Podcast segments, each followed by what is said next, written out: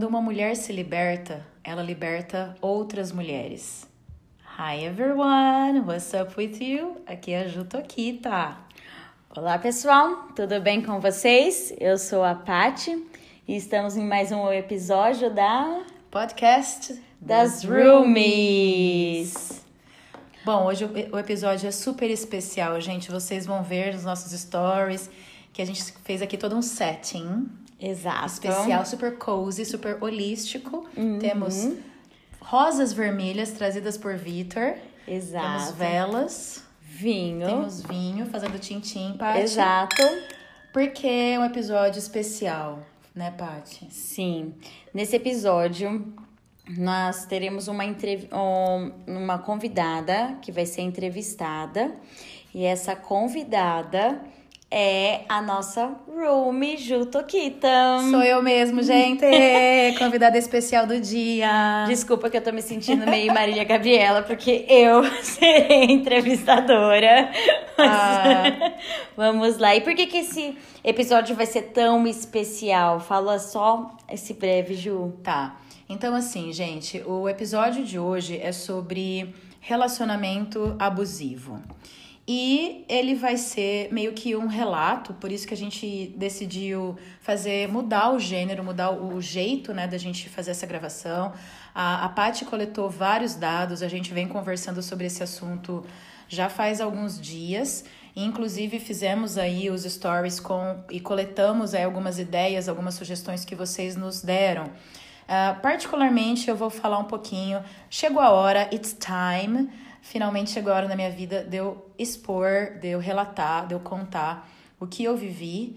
Por isso que eu comecei com essa frase dizendo que quando uma mulher se liberta, ela liberta outras mulheres. Porque para eu conseguir verbalizar e colocar essa história num streaming onde pessoas do, de qualquer lugar do mundo vão poder me ouvir, é, demandou uma longa caminhada de libertação, de reconstrução da minha história de um relacionamento extremamente abusivo que eu tive. Então, é um episódio muito íntimo, é um episódio muito sensível, é um episódio que durante que vai que eu vou trazer à tona coisas que durante muitos anos ficaram escondidas dentro de uma gavetinha lá no fundo do meu âmago.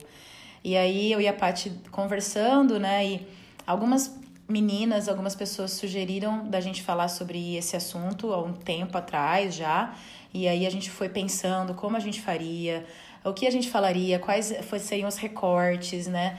E fomos construindo essa ideia. E finalmente culminou no momento, então fizemos aqui todo um setting, né? Uhum. Toda uma uhum. ambientação para que para que vocês possam uh, aproveitar do que a gente vai falar e, e se empoderar e empoderar outras pessoas também, não só mulheres. Não só mulheres, exatamente.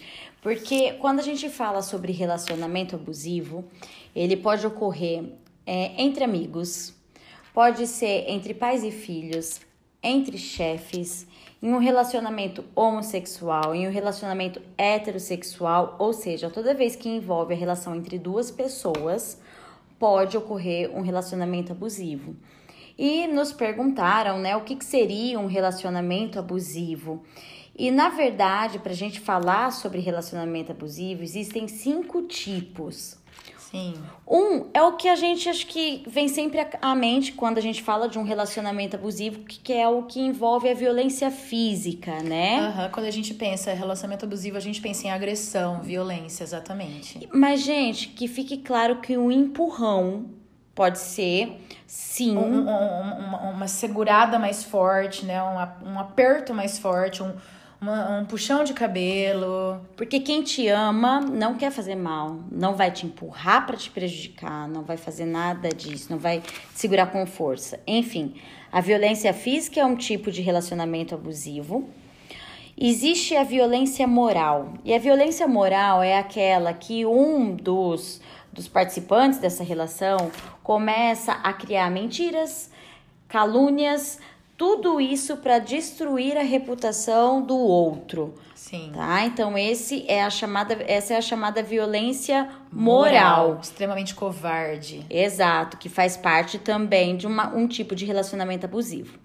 O outro é a violência contra o patrimônio ou até mesmo uma violência econômica, que é aquele em que o ou que um dos do, das pessoas que estão se relacionando destrói o material do, do seu cônjuge, enfim, se for pai, amigo, do, da outra pessoa. Então ele pode destruir o que é material ou ainda ter controle do dinheiro. Então não deixa que a pessoa tenha uma, uma independência financeira. Aí eu fiquei lembrando de episódios assim que às vezes a gente escuta ou assiste em filmes, né, Paty? Por exemplo, há uma briga de casal muito, muito forte, muito intensa, que aí um dos, um dos, dos integrantes vai lá e, e, e, destrói aquele, aquele bem que, que é o que você mais gosta, sua coleção de discos. Né? Exato. Né? Ou, enfim, joga suas coisas pela janela do prédio, queima os seus livros, né? Quebra o teu carro, vai, depreda o seu, o seu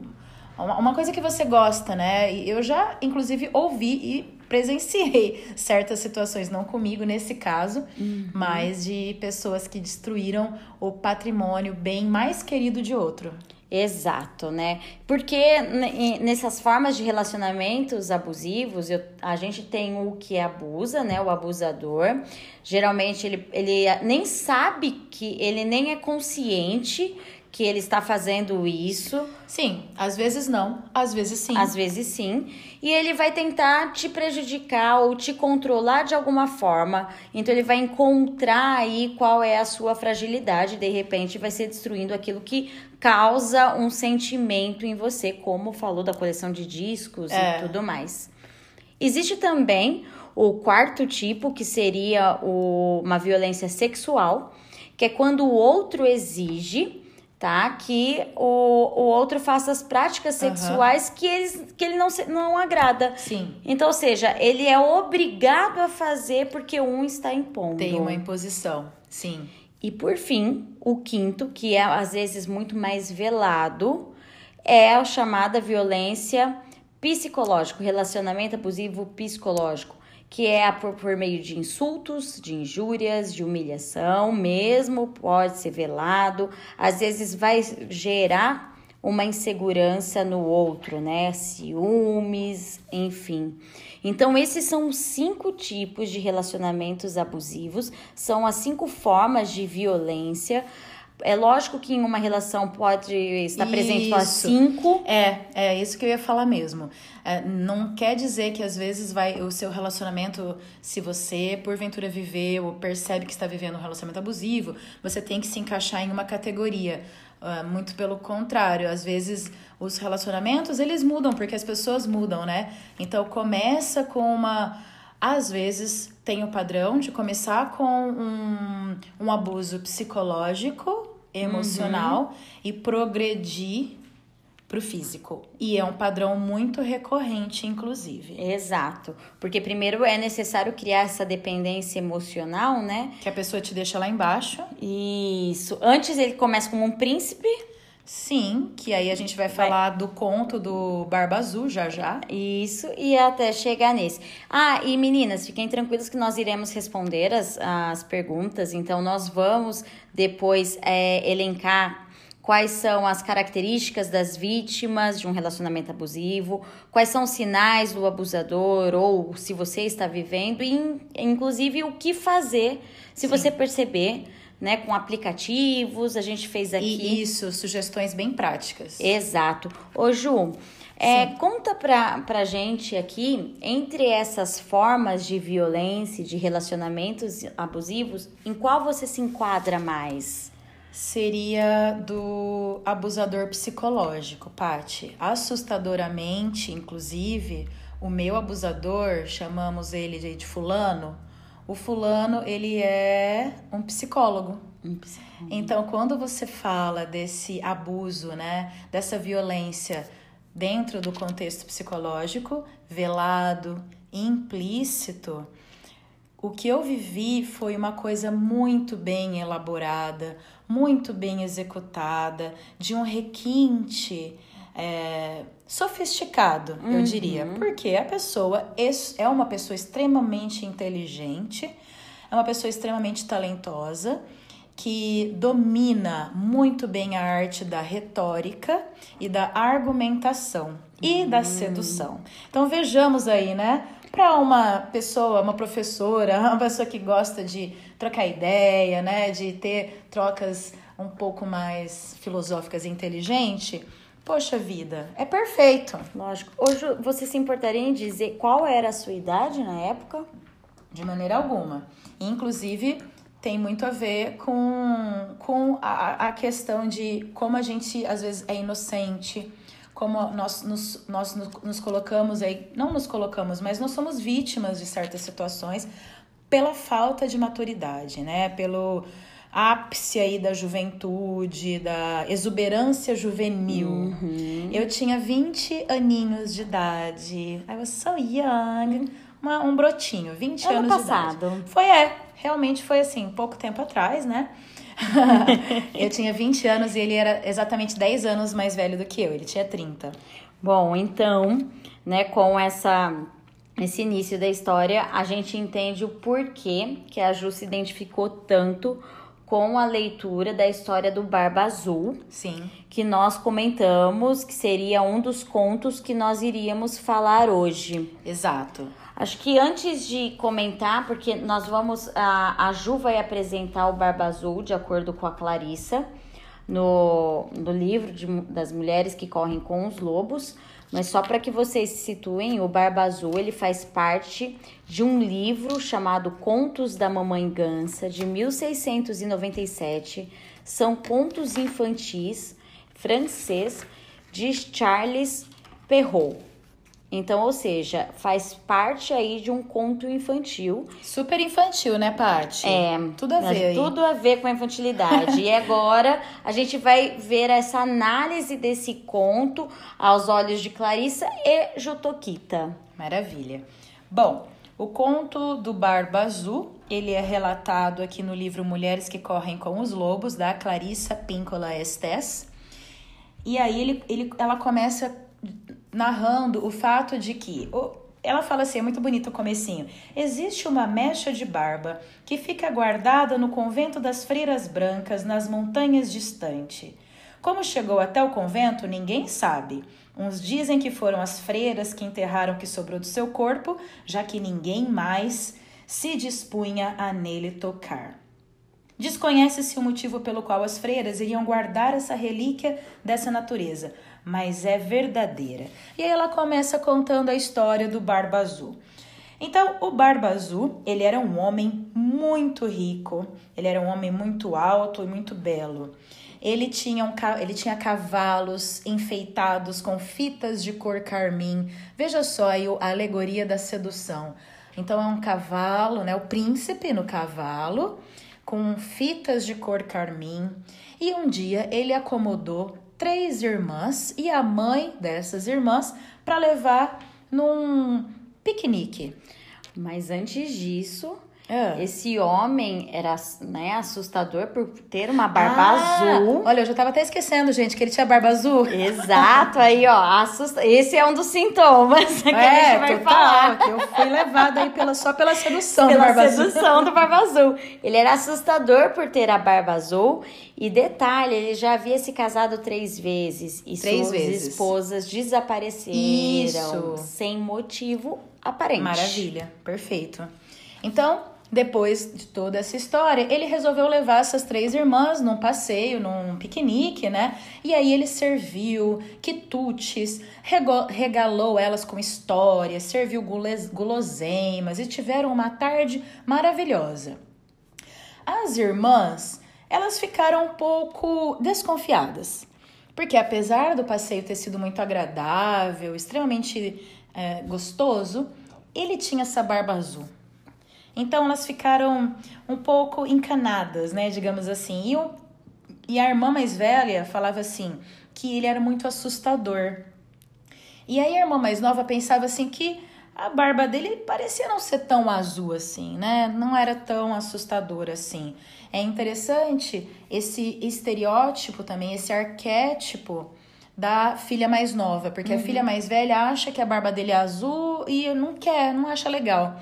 Mas a filha mais nova, ela fica se repetindo: ah, mas a barba dele não é tão azul, ele é tão legal, ele levou a gente para passear. Ou seja, mais velha acredita no seu instinto, né? Que a gente falou da mulher selvagem já em outros episódios. Exato. Agora mais nova. A mais, mais nova, ela tá não. vivendo a exuberância, como eu mencionei, a exuberância da juventude, né? Esse frescor, esse momento de loucura, de prazer, de felicidade, de interesse sexual. E é por isso que ela se deixa seduzir pelo Barba Azul. E aí o que acontece? Ele acaba aproveitando desse encantamento que a mais nova tem para com ele e a pede em casamento. Ela se casa com ele, pensando que a barba dele não é tão azul assim, e vai morar com ele. Vai morar com ele, a casa dele é um castelo. Ele mora num castelo que tem vários cômodos. E assim, é, tem um cômodo que é só de dinheiro, é, só de roupas, então ela fica encantada. E aí ela vai viver lá com ele. Chega um dia que ele resolve viajar. Ele resolve viajar e ele chega para ela e fala: Ó, aqui está as chaves de todos os aposentos da minha casa. Eu vou ficar uns dias fora e você pode receber as suas irmãs aqui. Fique com elas, aproveite, curta todo o castelo. Aqui está as chaves de cada um dos aposentos. Porém, tem uma chave pequenininha aqui. Essa chavezinha você não deve utilizar, porque é de um cômodo que você não pode entrar. Você pode entrar em qualquer lugar que você quiser no meu castelo, menos nesse lugar. Bom, eu sou ariana, né? Aí o meu adentro, a minha leitura. Se alguém fala para mim, Ju, você pode fazer o que você quiser, menos isso aqui, mas aí que eu vou querer fazer aquilo, né? Exato. E a irmã mais jovem foi lá e fez o quê? Chamou as suas irmãs mais velhas. Gente, olha aqui, a gente vai ficar nesse castelo. Ele falou que eu posso fazer o que eu quiser, porém não posso entrar nesse cômodo que tem essa chavezinha. E elas passaram o dia brincando, entrando em todos os cômodos e rindo e se divertindo. Até que chegou uma hora que a curiosidade bateu. É, e perceba um, um detalhe nessa história né? Olha como ele é bom. Como ele é agradável, ele me deixa fazer o que eu quiser dentro desse castelo. Exato. Então, olha a sensação, né? Você tem aquela ideia que ele deixa, ele permite você fazer o que quiser. Eu ele acho interessante que no conto é, ele fala assim: essa chavinha, aqui tem no alto uns arabescos, você não deve usar. Então é uma chave que chama atenção, né? Ela é Exato. toda rebuscadinha, assim, toda diferenciada. Bom, é claro que elas vão lá, abrem o cômodo proibido e entram no quarto. E aí? É uma escuridão, elas não conseguem entender no começo o que está acontecendo. Até que de repente uma vela foi acesa. Uma vela foi acesa e ilaminou uma enorme poça de sangue. Ossos humanos enegrecidos estavam jogados por todas as partes. Crânios empilhados nos cantos como se fossem pirâmides de maçãs. Assustador. Elas fecham a porta com muita violência, desesperadas do que elas viu, tentando entender. Aí fala: Meu Deus do céu, o que, que é isso? Pega a chave e a chave está pingando sangue. Aí ela tenta limpar, elas tentam limpar na roupa a chave e o sangue não para de pingar, o sangue não saía. E aí elas fazem de tudo, gente, para limpar essa chave do sangue. E lava, esfrega, e coloca no fogo, ah, enfim, faz um, de um tudo. É um pesadelo. E a, a chave não para de pingar sangue. Até que elas falam assim: tem uma ideia. Vamos esconder essa chave no lugar aí bem, bem secreto, ele não vai saber, você fala que você perdeu essa chave. Ok. E ela tenta utilizar essa mentira. Ele chega, e aí, mulher, tá tudo bem? Como que foi? Os, os meus baús de dinheiro estão bem? Como que, eu, que ficou aí os dias, tal, que eu estive fora? Ela, não, tá tudo bem, marido, tudo ótimo, tudo lindo. Então me dê as chaves. Ela dá as chaves. É claro que a primeira coisa que ele percebe é que tá faltando a chavinha dos arabescos. E aí ele pergunta para ela. Aí ela fala assim: "Ai, ai, não sei, eu acho que eu acho que eu perdi". Aí ele percebe. Uhum. Aí ele já começa a bravejar, né? Esbravejar, sua traidora! E começa a puxar o cabelo dela, rosnar, pegar forte nela. E aí ele percebe, né? Ele fala assim: "Agora então, já que você descobriu o meu segredo, você vai ser mais uma daquelas, você vai morrer. Comece a contar ou a rezar porque você vai morrer. Você será mais uma. E aí que é o momento que ela pede um tempo. É interessante essa alegoria Uhum, também. De sim. pedir um tempo. Ela pede um tempo para rezar. 15 minutos para Ela rezar. quer se preparar para morrer. Para morrer. Posso me preparar para morrer? Eu quero rezar e me despedir das minhas irmãs. É muito interessante essa alegoria, depois a gente conversa sobre ela.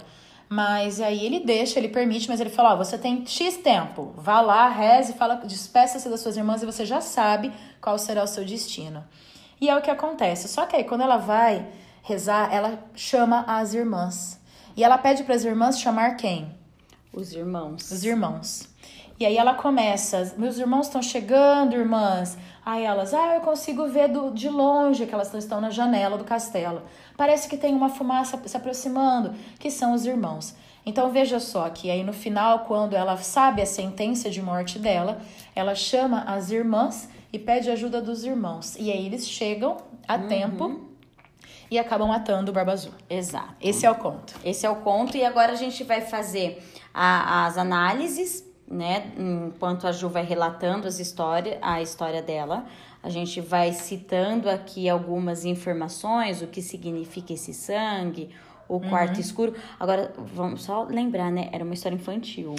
Imagine. Né? Coitada das crianças. Imagine em 1697 isso, né? Né, gente? Bicho não tinha, papão não tava tinha muito- terapia, viu, meninas? Não tinha É. Instagram, não tinha podcast das Que roomies. isso, bicho papão tava aí de leve. História suave pra contar Bem- pras crianças dormir. Imagina isso, né? Não vai no banheiro, nunca mais. Ó, então, vamos lá, Ju. Né? O que que você pode começar a nos relatar e aí a gente vai fazendo esses links com a com a história do Barba Azul. Bom, primeiro assim, que o Barba Azul, quando eu li ele pra primeira vez, eu não gostei.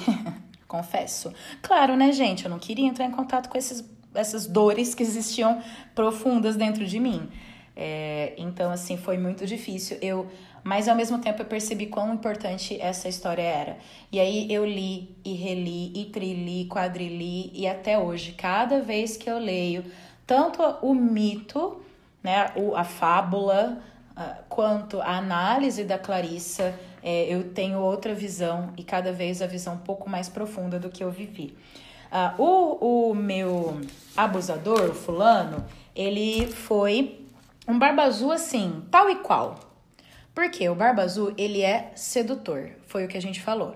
É, eu fui extremamente. Eu era, eu era jovem, eu era inocente, tinha 20 anos de idade, tinha acabado de me descobrir sexualmente, estava no, no começo aí da minha vida, de certa forma, de mulher, independente, entre aspas, porque eu saí da casa das minha, da minha mãe, fui morar em São Paulo, é, então não dependia mais né, daquela daquele cerceamento. Minha mãe sempre foi muito autoritária, muito severa. Então eu estava aberta aí ao universo, ao mundo, e eu sempre fui muito sapeca. Gostava muito de rock and roll. E o meu Barba Azul, ele tinha tudo que eu queria no homem. Eu sempre fui muito romântica. Eu sempre acreditei no amor, acredito até hoje. Eu acredito no amor romântico, eu acredito em ter um companheiro. E aí o que aconteceu? O Barba Azul ele é muito inteligente. Ele percebe ele percebe exatamente aonde está a fraqueza na autoestima daquela mulher. Mas inicialmente ele começa a Seduzir. seduzir. Então, assim, eu conheci o meu Barba Azul num bar de rock and roll, obviamente, né, meninas, porque vocês sabem como eu sou. Estava eu num bar com os meus amigos. Ah, eu achei que pudesse ser um sertanejo. Não Ai. era? Não era na Chess? Sorry, nem chess, gente, nem tinha chess. Chamava Oasis. Era lá onde é o Catarina, inclusive. Olha só a Ah, é? energia. Nossa, é, já faz um tempinho, gente. Desculpa, essa história já é de Ah. 1900 bolinha. Pronto, desculpa. 900 bolinha. Mas é 2000 já, viu, gente? 2000. Vai, vamos lá. Enfim, ah, aí estava eu nesse bar com os meus amigos e chega aí a banda que ia tocar no bar.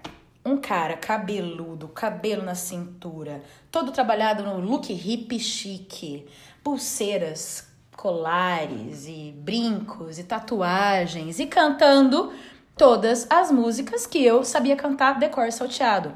The Doors, Creedence, Led Zeppelin, é, Pink Floyd. E aí eu cantei a noite inteira, né? Porque sabia todas as letras, junto com ele. Claro que deu match, a gente ficou. A partir do momento que a gente ficou, a gente já começou a namorar, tipo assim, no primeiro dia, praticamente. Amor à primeira vista. É. E aí foi. Uh, só que aí é a questão da sedução. Ele me fez sentir como se eu fosse uma rainha. Uhum. Sempre, sempre. Então eu era uma, uma rainha, uma princesa. Ele me dava presentes, ele me fazia agrados, ele me, ele me fazia sentir a mulher mais amada, desejada do universo. Tudo ele fazia por mim. Ele, ele, ele gravou, ele fez um CD.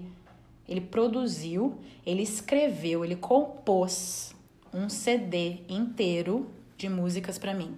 Olha que interessante, né? Enquanto eu estava fazendo aí o levantamento de dados, lendo alguns artigos e tudo mais, e algumas psicólogas, algumas pessoas que vão estudando a área vão dizendo justamente que é tão difícil você detectar ou sair, que depois a gente vai falar mais adiante, porque inicialmente ele é um príncipe e esse uhum. príncipe, ele vai criando uma dependência emocional na sua vítima. Então a vítima fica dependente emocional dele, uhum. porque ela cria essa dependência. É ele me satisfaz, ele me completa e só ele me basta. Eu acho que aí já cabe um alerta para nós, né, meninas, e vocês que estão nos consumindo, nos ouvindo, para a gente já começar a ficar desconfiada aí. Não existe conto de fadas, não existe relacionamento de filme, de novela, de história, em contos, é, né, fábulas aí. Porque se o cara tá fazendo tanta coisa por você, poxa, já fica um pouquinho desconfiada, porque as pessoas, elas devem ser verdadeiras. E por mais que você esteja apaixonado por alguém, hoje em dia eu já tô com quase 40 anos, é, eu entendo que, por mais que eu esteja apaixonada, é, e a pessoa por mim também, ela não vai, ela nem deve estender um tapete vermelho, colocar rosas vermelhas e gravar um disco, uh, desprender de um dinheiro e estúdio de música, enfim, né? Só por causa, porque eu sou legal, porque eu sou uma maravilhosa. É, é você... um alerta já, é um sinal amarelo aí para ficar atenta. Exato. E aí a Ju vai contando as histórias e a gente vai pontuando os sinais do abusador para quem. Então, o primeiro sinal, se ele tá sendo over romantic, extremely kind, demais, que tá parecendo que tá vendo num filme. Hum... É, exato, porque pode até soar um pouco, vamos dizer aí, o machismo, né? Então o homem faz isso, isso. e você, como mulher, vai ter que fazer o outro lado.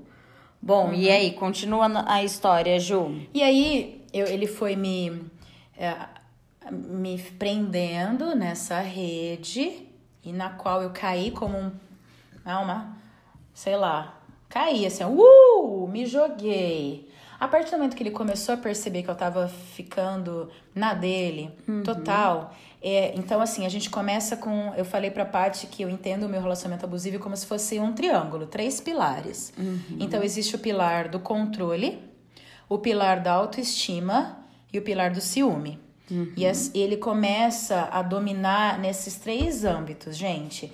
Então, primeiro, primeiro, ele começou a me controlar pela, pelo meu encantamento. Ele me, me encantou e percebeu que eu tava na mão dele. Uhum. Porque aí eu falava assim, gente, eu quero ficar só com ele. Exato. Então, assim, minha família. Ah, tem os programas de família e que ele nunca, no começo, mesmo no começo, ele nunca tinha muita disponibilidade, disposição de participar. Outro alerta. Uhum. Se a pessoa gosta realmente de você, ela vai querer conhecer a tua família. Por mais que às vezes isso é, seja é difícil, né? Você tenha que sair da tua caixinha de conforto, da tua zona de conforto, é, se expor. Você sabe que não é tão agradável no começo conhecer a família do teu companheiro. Mas assim, é importante porque você gosta da pessoa e são pessoas importantes para a pessoa que você ama. São concessões. E quando, são ele, e quando a pessoa que você ama começa a impor dificuldades em estar perto do seu grupo de amigos, de, de família, já é outro alerta, viu, gente? Que aí vem a questão do controle. Uhum. Então, ele. E do ciúme também. Por quê? Às vezes a gente pensa também que o ciúme é o ciúme, assim, é, é, de você estar com alguém, de alguém se interessar por você, e não. O ciúme é o ciúme da tua atenção. O tempo que você está desprendendo, a atenção que você está desprendendo, não só com outro sexo, ou com outro parceiro, ou um suposto parceiro, mas com seus amigos, com a sua família, com as pessoas que você gosta, com o seu trabalho. Então ele começou a me cercear, a cortar as minhas asinhas, primeiro com os meus amigos. Uhum. Então, assim, ah, mas é que eu vou tocar, você vai ter o churrasco dos seus amigos. E eu que- gosto tanto que quando você vai me ver tocar, aí os meus amigos todos, e eu sou muito de amigos, de galera, de rolê, os meus amigos todos fazendo churrasco, e eu tinha um grupo muito, muito próximo na época, que inclusive foram dos meus irmãos, assim, né? O grupo de irmãos que me acordou no final. Então eles estavam lá fazendo os, os rolezinhos deles e eu morrendo de vontade de estar com eles. E aí os meus amigos estavam lá, eu não podia participar, isso me doía muito, mas eu pensava assim, ai gente, é tão gostoso estar com ele. Então aí alguns eventos familiares também, eu falava, ai, poxa, mas ele vai tocar, mesmo que ele fosse que ele tocasse todo final de semana, eu tinha que estar lá ouvindo as mesmas músicas. No começo era uma delícia, depois isso veio a se tornar uma tortura, né? Ó, interessante, né? Vamos elencar aqui pra gente deixar bem claro. Então, alguns sinais do abusador para quem perguntou como perceber. Ele é sempre sutil no começo, tá? Então, é o ciúme excessivo. Ele controla o que a pessoa pode ou não pode fazer e ele usa desculpa. Eu te amo demais e eu só estou fazendo isso para o seu bem. Aham. E a invasão de privacidade e principalmente ele te afasta das demais pessoas, sejam elas famílias, amigos, porque é você passa a depender só dele. Então você já está emocionalmente dependente de uma única pessoa, porque só ela te basta. E ele conseguiu te afastar de todos. É. Exato. E você sabe que eu lembrei, inclusive, daquela série You. Hum, You, né? eu não cheguei a assistir Que essa é série. daquele cara que ele é um sociopata, né? Ele é persecutório e tal. É psicopata, na verdade, não só sociopata, sociopata. Porque é o que você falou aqui, que, qual que foi o teu último item? Afastar outras pessoas, invasão de privacidade, controla porque ele dá desculpa do que eu te amo demais. Sim, então eu te amo demais, eu tô fazendo isso por você e, e é porque eu te amo, é porque eu gosto de você, é pro seu bem. Ah, por isso que eu queria falar do Yu, lembrei. Porque o, o, abus, o abusador psicológico, que é- acaba sendo até um sociopata, ele já tem um ele já tem o que ele quer pra ele. Ele sabe o target, o alvo, o, o, o modelo de mulher que ele, de mulher ou de pessoa que ele quer pra ele. E o meu abusador, ele sabia exatamente o que que ele queria. O tipo de pessoa que ele queria pra ele. É o que por isso que eu lembrei do Yu, porque são várias várias temporadas e cada temporada ele se apaixona por uma mulher, né? Porque ele, ele sabe o tipo de mulher que ele quer. E aí ele fica tentando encaixar essas mulheres dentro daquele padrãozinho que ele construiu na cabeça dele. Inclusive, eu queria falar uma coisa aqui é, com relação ao meu abusador.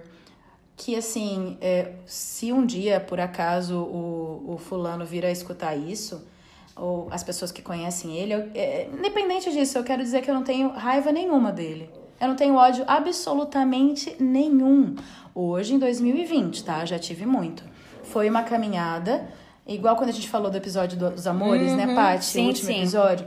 Que nós, você citou aquele, aquele seriado do Humans, na verdade, é um documentário do Humans, que a mãe do cara que. A mãe. Como que é? A, a mãe, que é da filha e do neto assassinado, perdoa o assassino. O assassino. Então, eu perdoo o meu abusador. Total. Eu entendo que ele vem de um contexto extremamente triste, doentio, complexo emocionalmente, uma história de vida muito, muito difícil.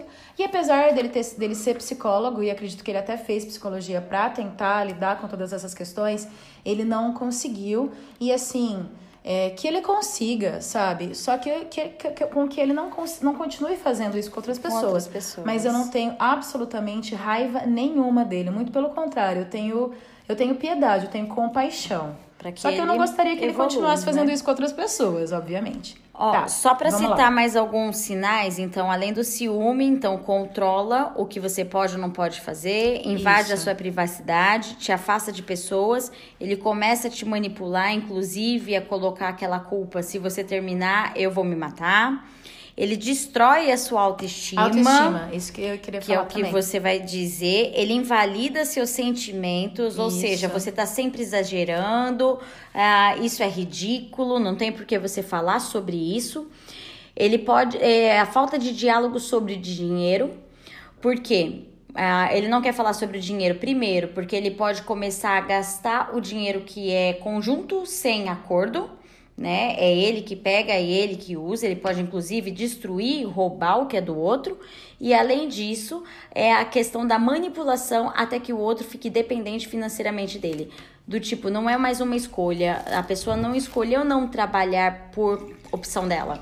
Ela deixou, a pessoa deixou de trabalhar porque o outro exigiu.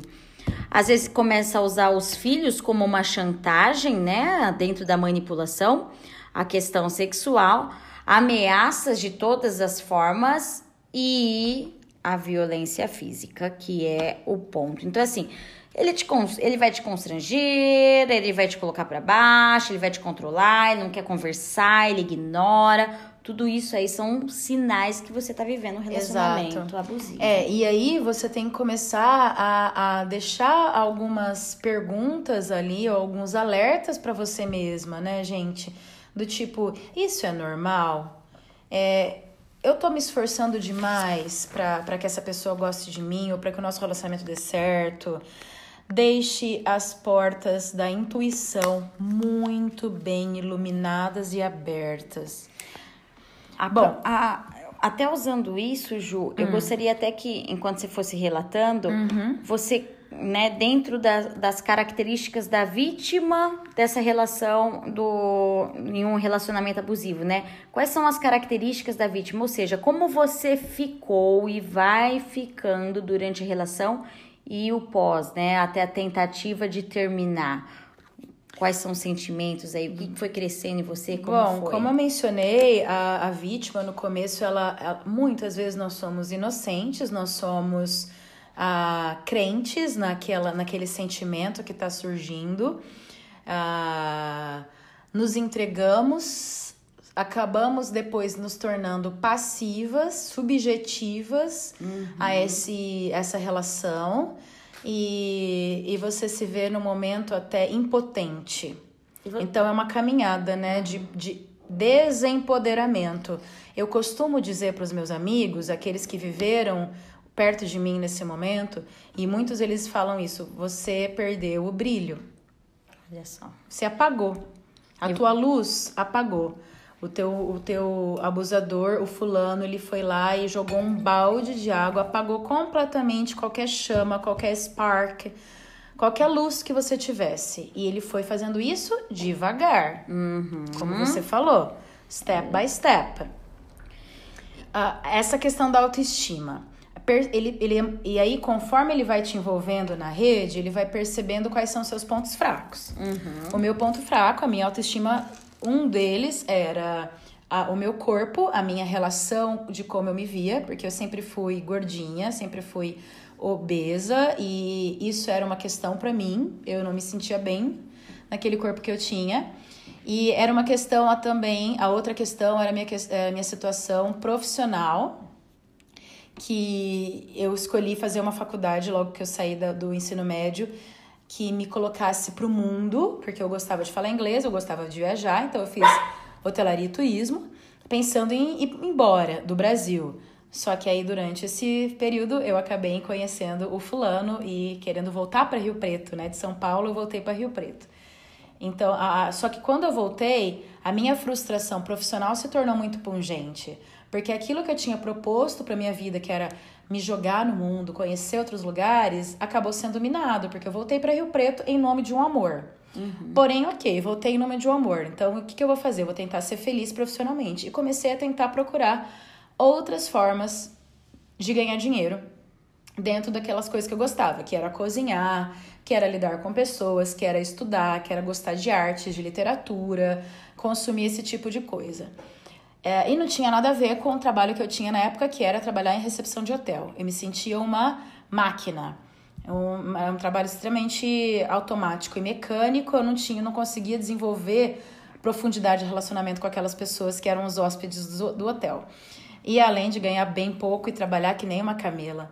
E aí comecei a entrar em crise, né? Em crise comigo mesma, do tipo assim, eu não quero fazer isso pro resto da minha vida. Minha vida não é isso, não. Uhum. Eu tenho mais coisa para agregar no mundo. Eu gosto de ler, eu gosto de estudar, eu gosto de arte, eu gosto de escrever.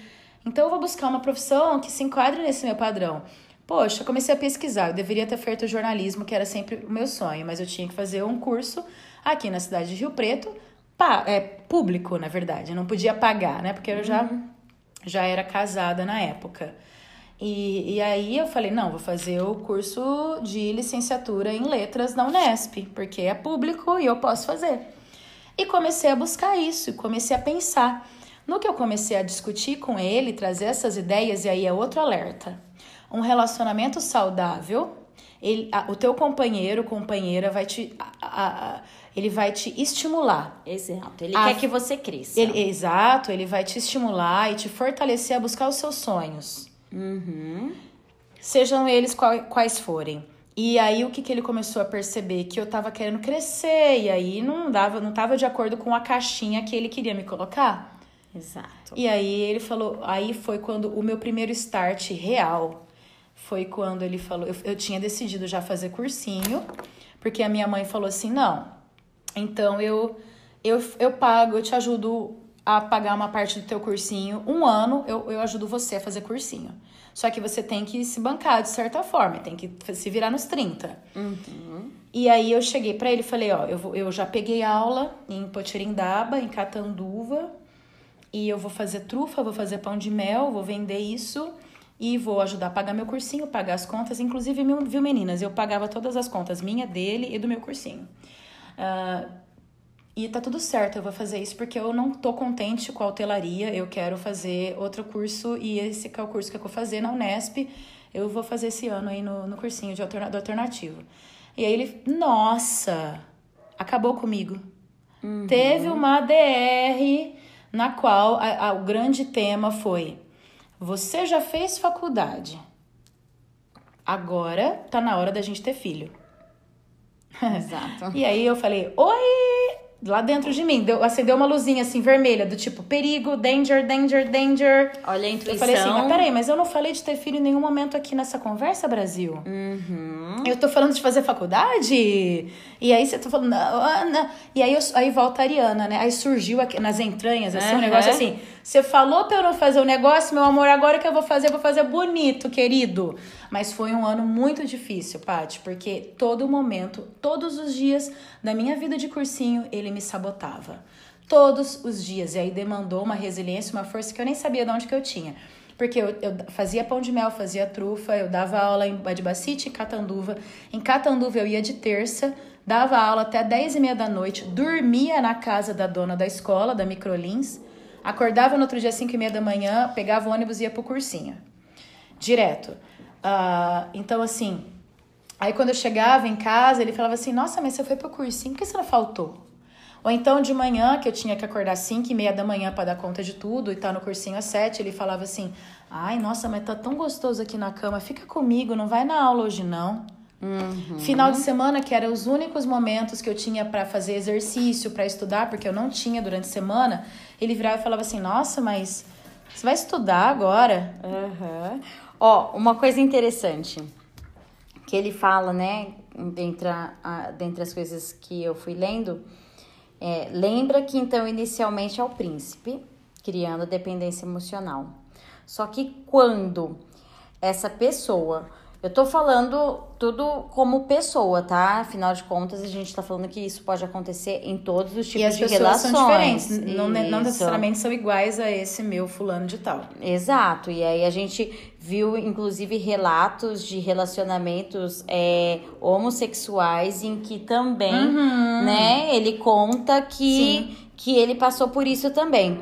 Então aí é que fala que ele depois que ele cria essa dependência emocional, aí quando ele percebe que a vítima tá fragilizada, esse ou essa que seja o abusador, ele vira o lobo. O lobo. Aí ele começa Né? a mostrar suas garras. As suas O garras. lobo no sentido mal, viu, gente? Exato, porque daí o que, que acontece? A vítima ela vai ficando cada vez mais permissiva e o pior de tudo é o sentimento de culpa que ela vai desenvolvendo, porque Exato. se ela for abandoná-lo, o que, que ela se sente? Culpada e egoísta por fazer isso, porque ela não pode. Ela acredita na mudança, a pessoa vai mudar, a pessoa vai fazer diferente, a pessoa a ama. Então, A ama. como? Então você se É. sente culpada. Então a culpa é um dos sintomas também da vítima de um relacionamento abusivo. Exato. E aí o meu abusador, ele lidava muito bem com essa questão da culpa. Inclusive, eu não falei aqui exatamente quando que as bar a barba azul começou a surgir, porque até agora parecia só que ele queria me, me colocar dentro de um padrão, né, Paty? Aham. Mas o buraco é muito mais embaixo, amigas. Esse episódio talvez vai ficar longo e talvez a gente tenha que dividir em duas partes, porque Aham. tem muita coisa pra falar. Bom, a barba azul do meu abusador começou a surgir logo no- nos nossos primeiros meses de relacionamento, que ele foi abrindo a caixinha de Pandora dele. Mas assim, ele fez isso com altruísmo, assim, do tipo, pra me mostrar que olha como ele tava pronto pra ter um relacionamento de verdade. Ele tava se despreendendo de toda aquela sujeira que ele construiu nos outros anos de vida e de relacionamento dele. Ele te incluiu na nova vida. A nova vida, você vai trazer um, um novo, uma nova forma de se relacionar pra mim. Ele tinha tido muitos outros relacionamentos, principalmente dois mais longos. Eu não tinha tido nenhum, zero, zero relacionamentos. Ahn, e um outro alerta é que na época, gente, 2000, né? Vamos falar de datas. Primeiro, naquela época, e vocês são privilegiadas, sim, inclusive por ter é, é, esse, dis- esse discurso, esse relato que nós, esse podcast, e essas conversas, e essa história de feminismo e todas essas. esse fluxo de informação que estão vindo e de mulheres que estão servindo vocês nessa juventude que vocês estão vivendo. Na nossa época, né, Paty? Na época de outrora, Exato. a gente não tinha isso. Eu não tinha nenhuma professora, tia, mãe, prima mais velha, mulher, amiga, que pudesse falar pra mim: olha, peraí, peraí, que você tá vivendo não é legal. Vamos conversar? Ou amiga, peraí. Ou não tinha ninguém. Pelo contrário, né? A, a gente sempre ouvia, é, o relacionamento é difícil, você se relacionar com outra Aham. pessoa é difícil, você tem que aceitar, a pessoa é assim, assim. Mas eles falavam isso e são Não, pessoas é. ao seu redor que querem Te o seu amam. bem. É. E aí te coloca, não, relação é difícil. Não, é lógico que é difícil, são dois universos, mas calma, até que ponto você vai se submeter a, a sempre ignorar os seus desejos e anseios? Enquanto você esconde, né? Ah, eu tenho medo, porque se eu fizer isso, ele vai embora. Se eu fizer isso, ele vai brigar comigo. Então você- começa a deixar de ser você. Você começa a não poder mais agir. Então, calma aí. Você, enquanto você se anula, não. Isso já deixou de ser uma relação saudável. Não é isso. E assim, meninas, o que a gente tá fazendo aqui nesse podcast, não nesse episódio em específico, mas em todos, e é por isso que a gente cada vez mais quer mais fazer, e a gente se sente extremamente útil fazendo e feliz, porque a conversa é a conversa cura, a fala cura. Eu tô falando aqui com vocês e eu tô curando um monte de coisa dentro de mim. Então, a, eu, o que eu, o que eu tô tentando falar é que eu não tinha esse tipo de instrumento quando eu tava vivendo isso. Eu era muito limitado, inclusive não tinha literatura, não tinha, claro que tinha literatura, mas eu tinha pouco acesso porque eu tinha 18, 20 anos e nunca ninguém tinha me apresentado Simone de Beauvoir, nunca nem, ninguém tinha me apresentado é, Chimamanda Adichie ou Bell Hooks, né? Eu não tinha conhecimento desses assuntos aí, não tinha rede social, não tinha nada, ninguém. Então a gente foi lidando com aquilo que a gente estava vivendo mesmo, né? E aí, o meu abusador, um belo dia no começo do no- nosso relacionamento, ele falou: quero te mostrar uma caixa, inclusive fisicamente, uma caixa. Eu abri a caixa, tá? O que, que é essa caixa aqui? Tava cheio de álbuns de, álbuns de foto. Nossa, você tira bastante foto, né? Pensei, uau, Haja foto. 36 poses aqui, 42 poses, tá? É, só pra lembrar, era aquelas máquinas Ah, elas que não sabem tinha... o que que é isso. É verdade, era aquelas máquinas que a gente colocava um, um rolinho de foto, então você tinha de 12, 24 e 36. É, você só podia tirar 36 fotos, gente. 42 fotos. Não, e, se- e você não poderia abrir antes de terminar Não. o filme, porque senão você queimava e, perdia Então, todas assim, você as tinha fotos. máquina com rolo de filme de 32 poses, aí você mandava revelar, demorava três dias pra revelar, pra ter o albinho. Enfim. E, e aí você descobria que você tinha piscado em todas. Péssimo. Mas a minha mãe, coitada, perdeu todo o noivado dela porque ele tirou... to- Brincou. Meu, meu tio tirou todas as fotos e não tinha filme na câmera. que dó. Adorei. Ai, adoro o mundo analógico. Enfim, aí, cheio de albinhos dessas fotos. Abri o primeiro albinho. Gente, só tinha foto de mulher pelada. Eu, hã? Como assim? O que, que é isso? Não, porque eu frequentava muito a zona. Eu, oi? Como assim? Gente, eram fotos e mais fotos. Era uma caixa, não era caixa de sapato. Era uma caixa assim, sei lá, um 60 centímetros. Ah, não sei falar Gente, de ela tá tentando mostrar o tamanho aqui, tá bom? Só tipo pra um abraço, assim, você abre a mão, assim, é um abraço, duas mãos. Era uma caixa enorme com, sei lá, uns, uns 80 albinhos de foto. Cada albinho com 36 poses. E assim, de diversas prostitutas peladas em várias formas, em várias poses. E eu tinha 20 anos quando eu vi isso. Aí eu fiquei assim, nossa, mas. Quer dizer, ele literalmente mostrou a caixa de Pandora, mostrou a barba azul, mas muito inteligente, dizendo assim: Isso aqui é meu passado. Ou seja, a barba dele nem é tão azul assim. Eu, nossa, mas espera aí, eu fiquei chocada e eu lembro dele falando assim: "Não, eu quero te mostrar isso porque eu não sou mais essa pessoa. E a partir de agora isso aqui vai ser, eu vou destruir e eu não sou mais desse jeito e eu quero ser outra pessoa com você". Aí o que que eu pensei? Ai, que lindo que ele é. Olha como ele é. Ele viu Exato. em mim uma mudança magnífica. Uhul! E fui. Só que aí, né, depois desse, de muitos anos, esse negócio não, eu percebi que era o buraco era mais embaixo, que a, a obsessão dele com relação à pornografia era uma coisa que é, vazava a normalidade, porque pornografia, né, meninas, meninos e todos nós, é normal, falamos aqui, deixando bem claro. Todo mundo consome pornografia nesse mundo. E se você não consome, eu posso deixar umas dicas depois. Me chama lá no Instagram. Mulheres, inclusive, tem dicas de pornô bom pra mulher. Enfim. Mas aí você tem um limite, né? Quando aquele negócio começa assim, todo o tempo livre que você tem, você quer ficar salvando foto de mulher pelada na internet. Passa a ser doentio, Você fala assim, né? não, mas peraí, mas e aquela, aquela caixa lá? É... Aí ele falava assim, não, mas isso aqui é virtual, essas mulheres não são reais. Aí você vai falando assim, não, a barba dele não é tão azul. E aí vem as histórias que a gente repete pra nós mesmas. Uhum. E o que é interessante é que a vítima ela vai ficando doente e Uhum. codependente da situação a Total. ponto de se acostumar com a Acostumar. situação que ela vive. Ela acha que é normal. Gente, naquela época a internet era um pouco mais diferente do que é hoje.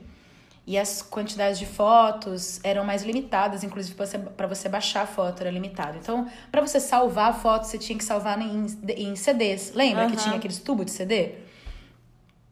E eu lembro que nos tempos livres, final de semana, tal, que a gente tava junto, que a gente podia, sei lá, assistir um filme, fazer várias coisas. Ele me colocava em alguns momentos. Ah, o que, que você quer fazer? Eu falava, ah, eu quero ler, tenho que estudar, tal, tenho que ler. Ah, então faz assim, ó, senta aqui do meu lado. Ele colocava um, um colchão, uma almofada, edredom. Fica aqui lendo do meu lado. Eu, tá. Quando eu olhava, ele tava salvando foto de mulher pelada, ó. de site pornô. Aí eu falava, cara, o que, que você tá fazendo? Não, mas isso aqui aí vinha todo aquele argumento. E aí eu cheguei no momento que eu falava assim, ah, mas ah, acho que é normal. Eu não, eu não achava que era normal, tá? Me sentia super mal e com vontade de dar um soco na cara dele. Porém, Você se acostuma. eu falava, não, gente, mas aí eu repetia pra mim mesma, não, é normal, peraí, vamos pensar. E outra, a autoestima já tá tão baixa nessa Baixíssima. situação Que se Exato. você largar, você vai ficar sozinha. E o medo de ficar sozinha? E o medo de enfrentar? Total. Porque ele cria também isso na sua cabeça, né? Você acredita. Ele te humilhou diversas vezes, ele te Sim. colocou pra baixo. Sim. As críticas já não são mais construtivas. Lembra de todas aquelas, aquelas ideias, aqueles sinais, né? Então você. E aí que eu venho até te fazer uma pergunta. É. Aí você percebe tudo isso e por que, que é tão difícil sair? Quanto tempo você levou pra conseguir dar um basta? Assim, a minha relação total com o fulano durou cinco anos. Uhum. Mas, assim, entre conhecê-lo e casar com ele, literalmente no véu e grinalda na igreja e no cartório, foi um ano e meio. Aham. Então, digamos assim. Nesse período inicial foram flores, né? Foram flores total. Então, assim, durante dois anos foi, foi tudo de bom. Então, foi, foram os três próximos anos que eu comecei a perceber os sinais, ficar um pouco mais atenta. E, sério, pra eu largar, demorou uns dois anos. Uns dois anos. Uns dois anos mesmo, tendo sinais escancarados. Porque aí que eu comecei a ficar o quê? Persecutória. Eu come... Essas vozes começaram a falar lá no fundo da minha psique. E aí eu comecei a ficar o quê? Não, peraí, mas tem mato nesse. Tem, tem gato, cachorro nesse mato, né? Uhum. E aí eu comecei a, a mexer nas coisas dele. Gente, eu tenho uma vergonha de falar isso, mas é verdade, viu, meninas? Eu comecei a fuçar em tudo. Carteira, bolsa, celular, anotação e nanana. Me sentia horrível, me sentia péssima, me sentia suja. Mas eu fazia isso. E cada vez que eu fuçava, eu encontrava alguns sinais, não eram concretos, mas que iam me levando a certos caminhos, e dali para outro, e dali para outro, e dali para outro. Então, assim, até eu perceber o primeiro sinal concreto, que foi uma filmagem que ele fez, ah, foi um ano. Eu já tinha decidido, eu já tinha passado na faculdade. Quando eu passei na faculdade foi uma das grandes alegrias da minha vida, né? Porque depois de um ano de dificuldade dele me sabotando no cursinho, as meninas do cursinho sabem que não é fácil fazer cursinho, ainda mais quando tem alguém todo dia que fala: ai, não vai na aula, na aula não, não estuda não, não faz tarefa não. Ahn, quando eu passei, que toda a minha comunidade próxima, meus amigos, minha família, ficaram em êxtase pela minha conquista, sabe o que ele falou? Parabéns. Que bom. Do tipo assim, ele falou um parabéns, assim, parabéns. E virou a cara e continuou fazendo as coisas. Tipo, oi, você é o meu marido, cara. Lembra aquela história do não conversa e te ignora? Tudo pra mexer com a sua autoestima. Porque isso gera. mini- minimiza a tua autoestima. Inclusive a questão do fato de eu, de eu sempre ser Exato. gordinha. E ele falava assim... Ele te deixa Ele falava assim, quanto mais gordinha você fica, mais eu te amo. Olha só que Olha maluquice. isso. Então eu tinha, olha só, é uma coisa bem maluca, né, meninas? E aí, quando eu descobri esse primeiro fato, essa filmagem, eu tive a, a prova concreta. Uhum. Tipo assim, Juliana, pá, pá, tapa na tua cara, acorda, faz alguma coisa. Eu, peguei, eu falei com ele, ele ficou muito mal, pediu mil desculpas. A ideia do que vou mudar, né? Vou mudar, vou fazer terapia, eu sou doente, faço tudo por você. Eu falei, não. Vou pra casa dos meus pais. Peguei minhas coisas e fui pra casa dos meus pais. Fiquei um final de semana lá. O que aconteceu depois? Bom, você terminou e nunca mais encontrou com ele. Ai, Patrícia, no mundo ideal, né? Só que não. Fiquei um final de semana longe, na casa dos meus pais. Durante esse final de semana, ele fez declarações de amor mil, a- as quais eu Acreditou, Acreditei. lógico. Porque a E gente pensei- sempre acredita que Eu pensei assim, não, ele, poxa, a gente tem uma história de vida, é uma história tão linda, ele vai mudar, ele tá disposto a fazer terapia e tal. Então eu vou, vou tentar. Tentei. Lembra aquela história da culpa, né? Que a pessoa se sente culpada em terminar a relação é, e deixar a pessoa sozinha? Exato, acho que foi isso que você sentiu. É, e, e também assim, é, eu devo me esforçar, porque ninguém casa, né, gente?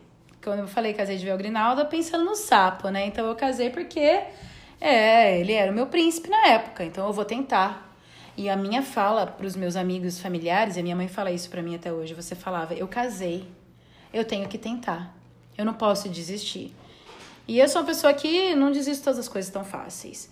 E voltei e tentei, só que assim, né, com as anteninhas um pouco mais ah, ligadas e acesas aí.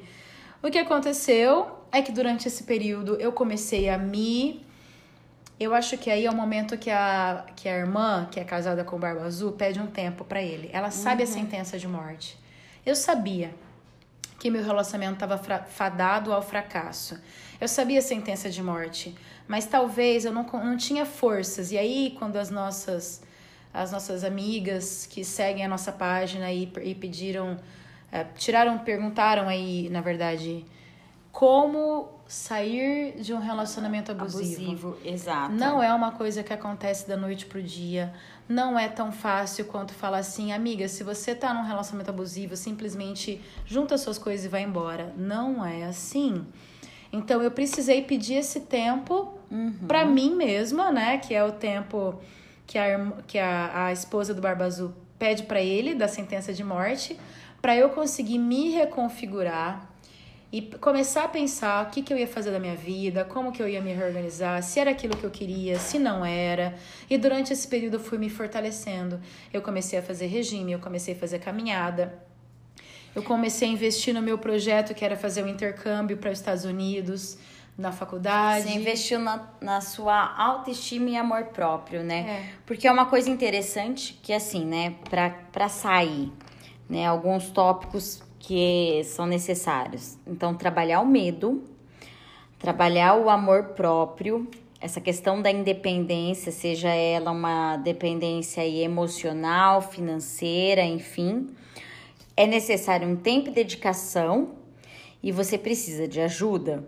Você precisa, Sim. né? Seja ajuda profissional, você procurou, né? Eu fiz terapia né? durante o período, durante sete anos, né? Durante o período e depois que eu larguei também. E assim, quando a, quando a irmã, a esposa do Barba Azul, pede ajuda pros irmãos e pra irmã, né? Exato. Que precisa da ajuda. Porque você precisa, né, investir na sua autoestima e no seu amor próprio para conseguir colocar um fim. E é lógico que aqui nós estamos trabalhando numa situação, aí num relato de de violência psicológica, mas quando envolve a física, a pessoa tem que ser muito cautelosa, sim, para colocar sim, o final. Sim. Porque nem sempre aquela história que cachorro que late não morde. Uhum. Assim como a gente escuta falar a mulher que apanha é porque gosta. Pelo e... amor de Deus, né, gente? Quem que gosta de apanhar? E a gente já contou toda a relação, é a verdadeira história. Ela ama aquela pessoa, acredita na mudança ah, quantas é pessoas isso. aí descobrem, às vezes, que já foi traída várias vezes e fica triste quando termina, porque ainda é. acha que aquele é o amor da vida dela, e, né? E é interessante quando o Barba Azul, o abusador, ele começa a perceber que a sua vítima tá criando independência, ele começa a mostrar suas garras. Uhum. E aí ele começa a virar o jogo. Ah, talvez se eu tivesse continuado enfrentado mais, ele talvez, não sei, tá? Pudesse ter partido para agressão física. Porque na segunda situação, quando eu voltei, né, Paty? Voltei para uhum. casa, disposta a tentar.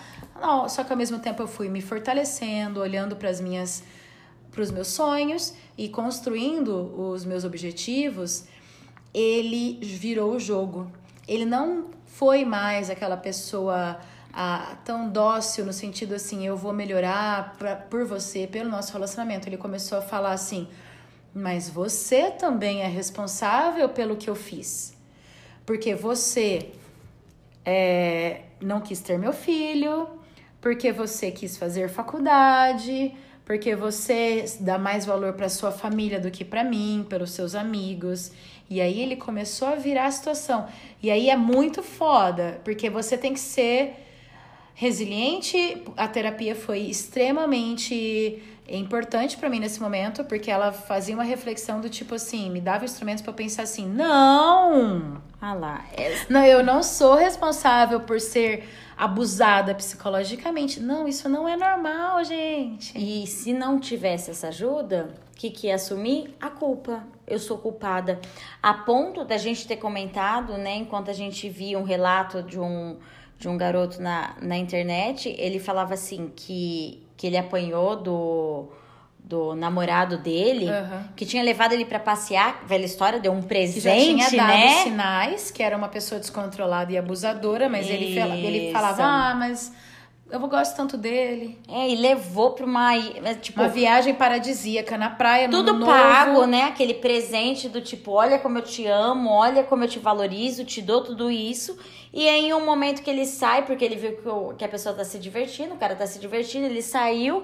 E nesse período que ele ficou, o ca- cara chega e fala: Estou desesperado atrás. Antes disso, é, É, é que o cara, ele, ele o, o, o namorado é, foi comprar um negócio e o abusador não sabia onde ele tava. Então o abusador começou a entrar em pânico e, e, entra- e fazer todo mundo no rolê entrar em pânico também. E quando o garoto, o namorado, chegou.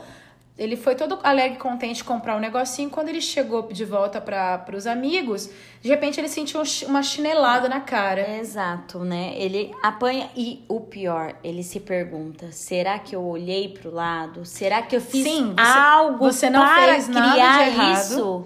E aí você ainda fala, não, mas peraí, o que, que eu fiz de errado pra ela estar agindo dessa maneira?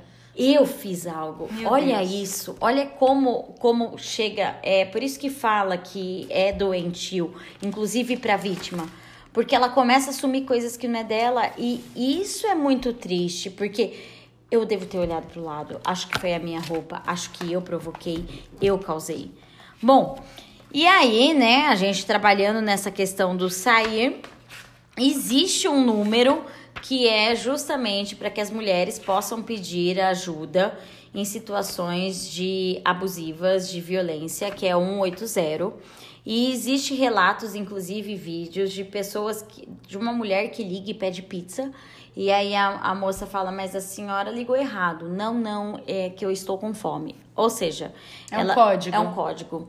E aí a Ju lembrou Sim. dos bares aqui É, de Rio na- Preto, na, né? época que a gente podia sair pros bares antes da quarentena, é, Parece alguns- um tempo tão atrás. na época de outrora, quando a gente era livre, tinha vários bares aqui em Rio Preto maravilhosos que o- tinha um recadinho, né, no banheiro feminino. Uhum. É, se você está se sentindo importunada e tal, abusada, se tem alguém é, é, exercendo aí uma violência com você, peça o drink X. É, exato. Que a gente pede um, um Uber, a gente te protege. Exato. E aí vem na questão da lei, né?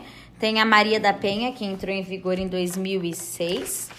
Ma- E ela foi, a, em 2015, teve um, um- a questão do lei do, do feminicídio, que padroniza como homicídio doloso contra a mulher, então, ou seja, todo homicídio contra a mulher passa a ser doloso. E tem a lei da importunação sexual, que entra em vigor em 2018, ou seja, sabe aquela história do puxar o cabelo? Não, não é normal. Não, é Não. normal puxar o cabelo, não é normal mexer com você. Ninguém tem direito de passar a mão na sua bunda quando você tá andando. você. Exato. Então, assim, é muito incômodo. Quer, quer falar primeiro, depois eu falo dos aplicativos? Ah, sim. É, Então, para as meninas que perguntaram como eu consigo identificar que eu tô sofrendo um relacionamento abusivo e perceber, né? É, e aí eu digo para vocês, menina, meninas, façam as perguntas. As perguntas quais são? As perguntas elas precisam ser feitas. Por exemplo, falando aí do mito do, do arquétipo do homem Bar- do Barba Azul. Azul. O que está atrás da porta que ele não deixa eu entrar? O que não é como aparenta ser? O que eu sei no fundo de mim mesma que eu preferia não saber? Essa pergunta pra mim ela é assim, é uma faca no meu coração. Qual, por, qual parte de mim foi morta ou, ou ela tá agonizando? Fazer a pergunta certa é o ponto central da transformação. Então, na psicanálise, nos contos de fada, na sua individuação, na sua subjetividade, né? A pergunta ou as perguntas corretas, elas te provocam a germinação da tua consciência. Esteja você na terapia, esteja você com as suas amigas, esteja você consigo mesma. Faça as perguntas, não fuja de se questionar. Se as perguntas estão aparecendo na sua mente, no teu inconsciente, dê luz, lance luz e dê voz para elas. É, e tentem respondê-las, não fiquem só nas perguntas. Porque essas perguntas, elas são a chave para o seu insight, para a sua revelação e porque tá de trás, aquilo que tá de trás, as portas secretas da psique, elas devem ser escancaradas. Exato. Gente, e eu, a, a intenção nossa nesse podcast é que nós somos, uh, nós somos professoras, a gente tá de áreas diferentes, uhum. mas nós estamos envolvidas com os jovens, com os adolescentes e a gente se sente uma geração de transição na qual a gente é sim um peixe fora d'água. A gente não tá nem cá nem lá. Exato, porque por exemplo, na minha idade, e na minha? Então, o que, que era pra gente já ter? Ixi, eu já teria filho de 10, 12 anos. Aí, ó, eu já dou aula pra crianças que a mãe tem a minha idade. E eu tô fora disso. E as pessoas perguntam, qual que é o problema com você? Exato. Ou seja, o problema é sempre nosso. Então, gente, vocês não estão sozinhas. Vocês não Exato. estão sozinhas, vocês não estão sozinhos. E Nós estamos juntos. Esse podcast das Roomies, ele tá aqui justamente para ouvir todas as formas de dor, de amor, de angústia. Não temos as respostas, mas a gente está super disponível a buscá-las. Exato. Ó, nós não somos psicólogas. A gente tá. É, a, a gente conta relato, a gente vai contando a nossa história e a nosso, o nosso amadurecimento e crescimento ao longo desses anos. E a gente conta com vocês e a gente só quer mostrar que ninguém tá sozinho no mundo. Exato. E uma coisa muito importante é a fala cura. Uhum. Então, tanto nós aqui expondo as nossas ideias no podcast, inclusive esse podcast foi muito especial para mim, esse episódio em particular, como eu já falei no começo. Eu nunca tinha exposto a minha relação do jeito que eu expus aqui. Então, muito obrigada, vocês que ouviram, de coração mesmo. Espero que vocês é, e escutem a minha história e reflitam e reverberem aí para o universo. É, mas falar com vocês, falar entre nós nada mais é, aqui esse podcast nada mais é do que uma gravação daquilo que acontece todo dia na nossa casa, no café uhum. da manhã, no almoço da janta. Porque agora a gente tem esse tempo, né? A, a gente, gente, né, fica junto aqui por causa da rotina nas refeições e aí a gente fica conversando, né, é, né? Refletindo. E fica refletindo e vai devagando e assim, né? Quase não gostamos de falar. É que eu sou muito corrida no meu dia a dia. Imagina. Quase não gosto. Super zen. Enquanto eu converso com ela, eu já lavo umas 50 louças, mas a gente conversa, tá? Ah, uma coisa que eu queria citar para vocês que é tão interessante é que foram desenvolvidos alguns aplicativos para que Ai, nós nos, é, e eu achei muito legal porque assim são aplicativos que foram desenvolvidos para ajudar mulheres. E sejam assim uh, eu acho que não só mulheres, mas como todo, a gente. Todo todos mundo. os indivíduos. Isso, que estejam so, é, vivendo um relacionamento abusivo. Até se você quiser perguntar se o seu relacionamento é abusivo ou não, se você tem dúvida. Magnífico. Embora eu acredite que se você tem dúvida é porque ela existe. Sim. Hum. Primeira dica de perceber seu relacionamento abusivo. Se você tá achando que ele é abusivo, ele é. É. Ele já é, gente. Uhum, você tá? só quer uma confirmação. Mas enfim. Red flag on. Aqui tem o Me Respeita tem o Mete a Colher. Eu achei o máximo esse nome, né? Porque é, é briga de marido e mulher, ninguém mete, mete, a colher. Mete a colher, sim. E a gente vai colocar os nomes na descrição para vocês acessarem. Tem o Ciclo da Vida, que é uma, é uma tal de Maria. Maria vai te respondendo enquanto você vai conversando com ela. Tem a Eva Bot. Tem Clique 180 e tem a Penhas. Só que esse S do plural do penha é maiúsculo. Penhas. Gente, essa minha amiga, ela é muito eficiente, né? Vocês viram toda a pesquisa que ela fez? Ai, gente, fui fazendo um monte. Ah, é porque é demais esse assunto, né? Não, a gente ama o que a gente tá fazendo aqui no podcast das Roomies, pessoal.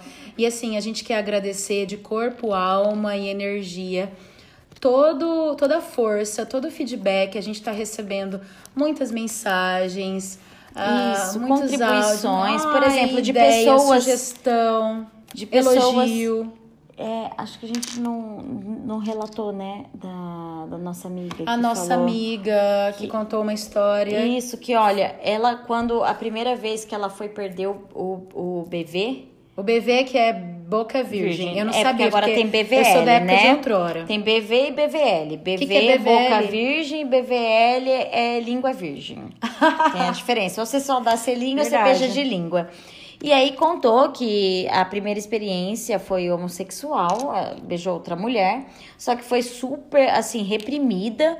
E aí... Porque ela mora numa cidade pequena e foram bater na porta dela e falar: Mas espera aí, como você fez isso? É, e aí começou a ter um relacionamento com uma outra pessoa que provavelmente era uma pessoa maravilhosa. Que é do sexo oposto, uma relação heterossexual standard. Ou seja, dentro dos padrões, mas ela não estava se sentindo completa. E aí, depois de quatro anos, decidiu terminar. E, e ela tinha episódios de ansiedade Depressão. e depressão, que, vamos ser sinceros, na nossa sociedade isso é É muito comum. Exato. E pasmem, né? Depois que ela terminou, ah, ela não, não teve mais nenhum ataque de pânico, de ansiedade, a ponto de precisar tomar Rivotril ou medicação outra vez. Ou seja, a saúde emocional é a saúde do amor próprio. E que fique claro, não é porque ele era uma pessoa ruim, Não. mas é porque você se impõe. É você colocando pra você mesma o que você tem que fazer e às vezes não respeitando o seu limite. Você tem que limi você tem que respeitar o seu limite, respeitar até onde você pode, respeitar o seu próprio sentimento, ou seja, amor próprio.